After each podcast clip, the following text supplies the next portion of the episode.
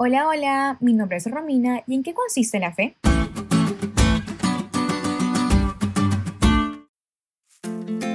En 2021 mi confianza en Dios se vio probada como nunca antes, así que ponte cómodo porque te voy a contar la historia.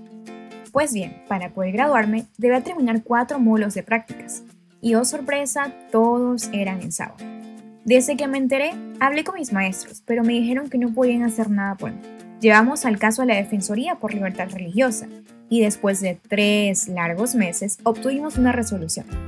Todos los profesores me ofrecerían estos módulos de forma personalizada y en un día que no se asaba. Y sí, aunque el final fue feliz, el proceso fue lleno de angustia y desánimo. Mi fe tambaleó bastante y le cuestioné a Dios por qué me estaba pasando esto a mí. Sin embargo, mi papá siempre repitió una frase, es por fe que el camino se hace visible pues el Dios en que creemos es el Dios de lo imposible. En la lección de hoy comprenderemos cómo la fidelidad de Dios con nosotros alimenta nuestra fe. Como estudiamos ayer, la fe es confiar en las promesas de Dios aunque todavía no podamos verlas. ¿Te has puesto a pensar cómo sería nuestra vida si supiéramos qué pasaría después de tomar alguna decisión importante? Quizás nos facilitarían las cosas, pero perderíamos ese sentido de sorpresa y no percibiéramos cómo Dios se hace presente en la jornada. Y es en medio de esa vida y en medio de esa jornada que desarrollamos una característica esencial en la carrera de la fe, la paciencia. En Hebreos 10, del 35 al 39, podemos identificar cinco lecciones. 1. Fe es creer que Dios hará lo que dijo que haría, sin importar el tiempo que pase.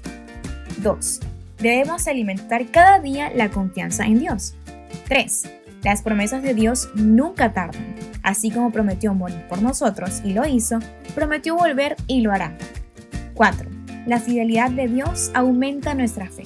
Y 5. El tiempo de espera que vivimos en cuanto Jesús no regresa aún es un tiempo de preparación, de vivir nuestra fe de forma activa. Su fidelidad es la que nos acompaña hasta que veamos lo que Él quiere mostrarnos. Y aunque hay cosas en nuestras vidas que sí sería beneficioso poder apresurar, hay otras que si las apresuramos solo limitarán nuestro crecimiento. Para esas áreas en nuestra vida que no se pueden apresurar, el antídoto sigue siendo el mismo que hace miles de años. Fe y paciencia. Hebreos 10 nos enseña que no debemos desechar esa firmeza en la fe, porque los procesos que nos llevan al límite son perfectos para que nuestra fe madure y dejemos de dudar de las promesas de Dios.